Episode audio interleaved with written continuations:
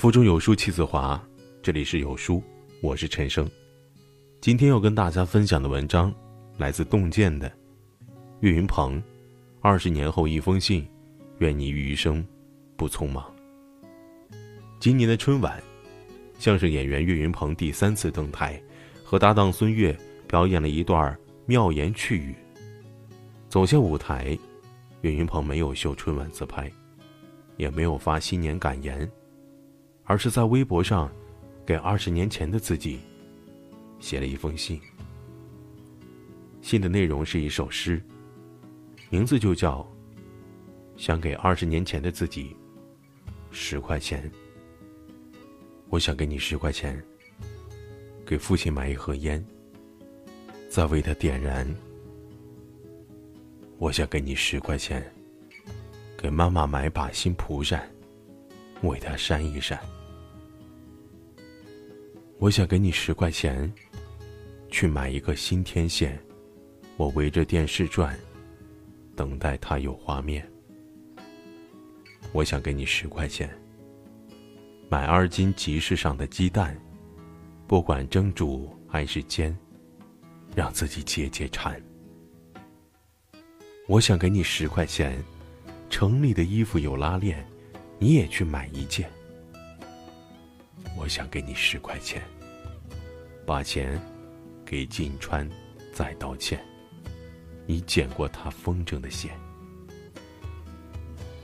我想给你十块钱，买一包小颗粒的盐。那个时候吃的饭，不知道为什么，总是那么咸。我想给你十块钱，买一本新词典。地当琵琶录作弦，年年时光成薄片。轻轻念，慢慢叹。二十年沧海桑田，那个从河南农村走出来的十四岁憨小子岳龙刚。也成了一挑眉、一咧嘴，就能逗乐国人的岳云鹏。一九八五年四月份，河南省濮阳市南乐县的一个岳姓农户之家，迎来了第六个孩子。上头五个都是女儿，可是，在农村，没有儿子的人家，是抬不起头的。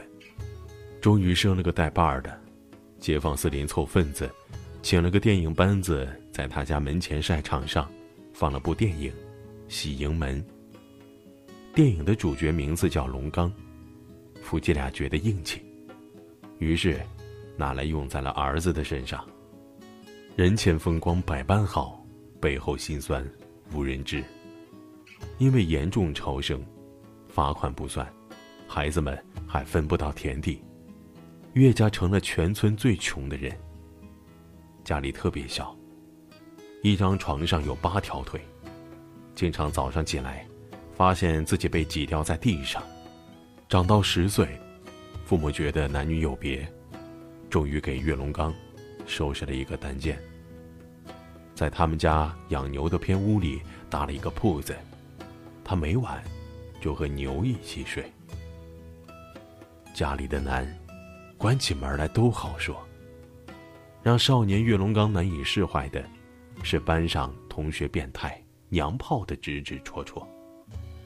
因为没钱添置新衣裳，他自小是穿着姐姐们剩下的女装长大的。那时候，学校有一位姓苏的老师，曾为他讲过话：衣服不在于男女款式，也不在于漂不漂亮，只要干净就好。这句话，他记了一辈子。多年后。摇身一变成为中国曲艺界大腕的岳云鹏，每年春节回乡都要特意提上礼物去苏老师家里拜望。老实人心里没有那么多弯弯绕，他们的信条很简单：做人要能记住别人的好。一九九九年，十四岁的岳龙刚进学成为一名初一新生，学期末，老师在班上点了他的名。六十八元学费到底什么时候交啊？家里没钱，憨厚的岳龙刚不知道该怎么回答。同学们的嘲笑声却和小学时一般无二。那年的寒假，岳龙刚跟父母说，不想念书了。过完年，想去北京闯一闯。母亲坐在煤炉前，仔细讲着他认为在北京有可能遇到的困难。父亲坐在门口抽烟，听着娘俩的对话，开口问：“能不能留下来，跟他一起卖馒头？”少年岳龙刚使劲的摇着头。那时候，他只觉得北京很大，只要好好干，就能有新衣服穿，就能娶上媳妇儿。老实人未必有什么宏大的志向，但认准了一个目标，就能咬住不放松。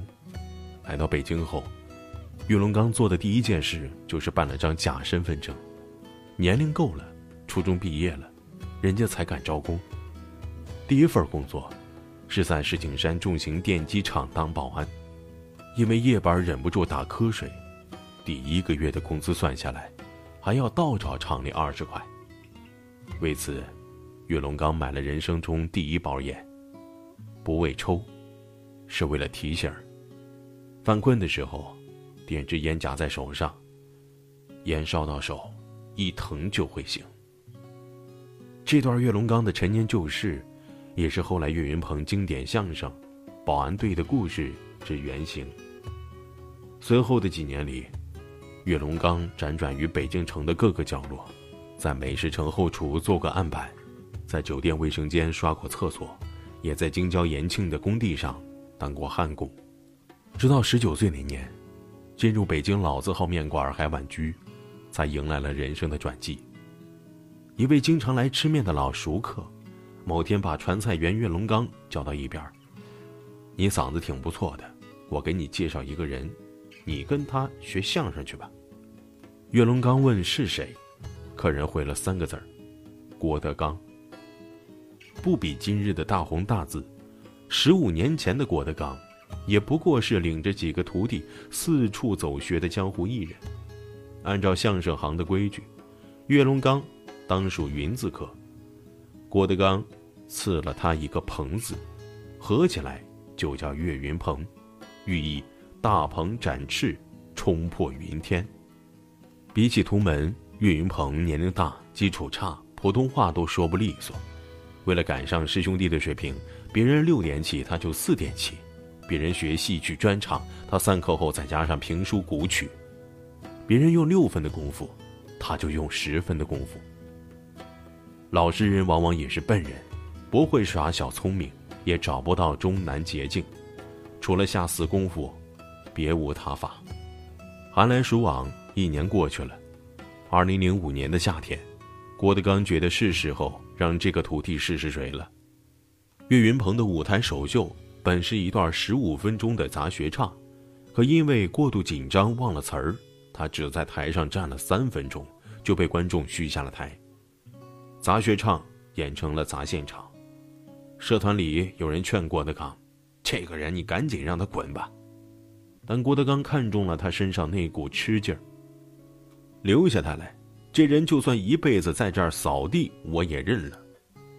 成名之后，岳云鹏曾在一次媒体采访中坦言：“我能走到现在，都是我师傅帮我铺的路。”天有不测风云，就在口碑和影响力蒸蒸日上之时，德云社却遭遇了萧墙之祸。二零零八年，郭德纲落难。德云社两名骨干成员徐德亮、王文林宣布退出。二零一零年，退社风波再度升级，郭德纲力捧的四大台柱何云伟、李菁、曹云金、刘云天相继出走，德云社成了他和于谦的光杆司令部。数年后，郭德纲为此事编了一段单口相声《教子胡同》，相声收尾处。他拖着长音念了一首打油诗：“教逆儿孙掌上针，白衣未必出寒门。劝君爱子须谨慎，可怜天下父母心。”当年的恩怨，人心之中自有公论。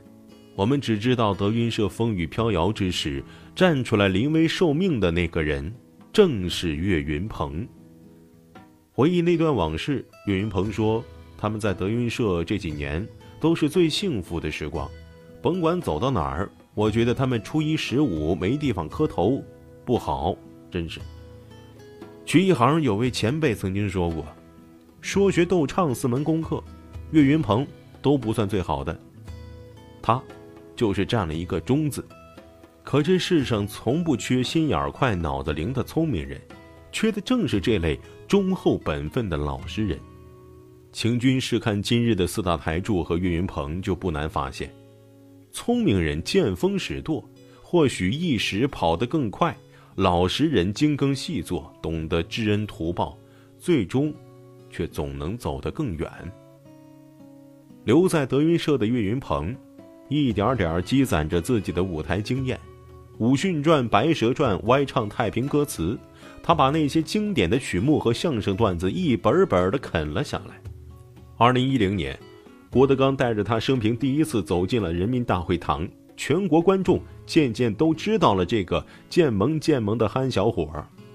二零一五年，他搭档孙越在春晚上讲了一段“我忍不了”，相声说到一半。他扯开标志性的破锣嗓，唱起了《五环之歌》，歌声很快越过五环，飘向了全国。他成了中国最火的喜剧人。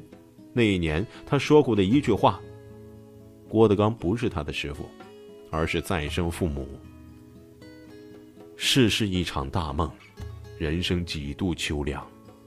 就在岳云鹏走红之际，故乡河南，却传来了父亲去世的消息。当时的他，正随着德云社一道在德国参加专场演出，台下欢声笑语，数千人大唱《五环之歌》，台上领唱的岳云鹏，却止不住让眼泪打湿了长衫。曲一行讲究戏比天大，可对一个老实人来说，天大地大都比不过父母最大。二零一七年，岳云鹏把父亲的故事写成文字。发到了网上，故事感动了很多人，其中就包括歌手许飞，还有诗人董玉芳。三人合作，这段故事化成了一首歌。如果有个直达天堂的电梯。这些年演出之余，岳云鹏经常在微博上分享关于老家、关于母亲、关于姐姐的回忆，鲜为人知的。却是成名之后经济宽裕的他，给每一个姐姐都在老家的城里买了套房。小时候姐姐们都很照顾自己，现在到了自己照顾姐姐的时候了。老实人不忘本，他们永远不会因为走得太远而忘了当初是从哪里出发。二零一九年元旦，岳云鹏带队在重庆演出，散场之时，他对着台下说。我唱着歌送你们走吧。旋律唱响，是观众们耳熟能详的“一回生，二回熟”。一曲终了，却无人起身离开。他站在台上，一遍一遍的说：“哎呀，你们走吧。”依然无人离座，直到助理上台跟他说：“你不走，没人走。”他这才反应过来，深深一鞠躬，挥着手，下了台。岳云鹏的经纪人吴雨钦，在我眼中的德云社艺术中写过这样一段话。岳云鹏说他从来没有过规划，也都不会去幻想，所以不知道自己的未来会怎样，也不知道自己会走向何方。为人不忘本，做事不侥幸，处事不负恩。不论走向何方，老实人岳云鹏。运气不会太差，因为付出有收获，本分则心安，感恩有负责，这是世界上点扑不破的法则。我是主播陈生，在美丽的金华为你送去问候。如果你喜欢这篇文章，走之前记得在文章末尾给好看的文章点个好看。明天同一时间，我们不见不散。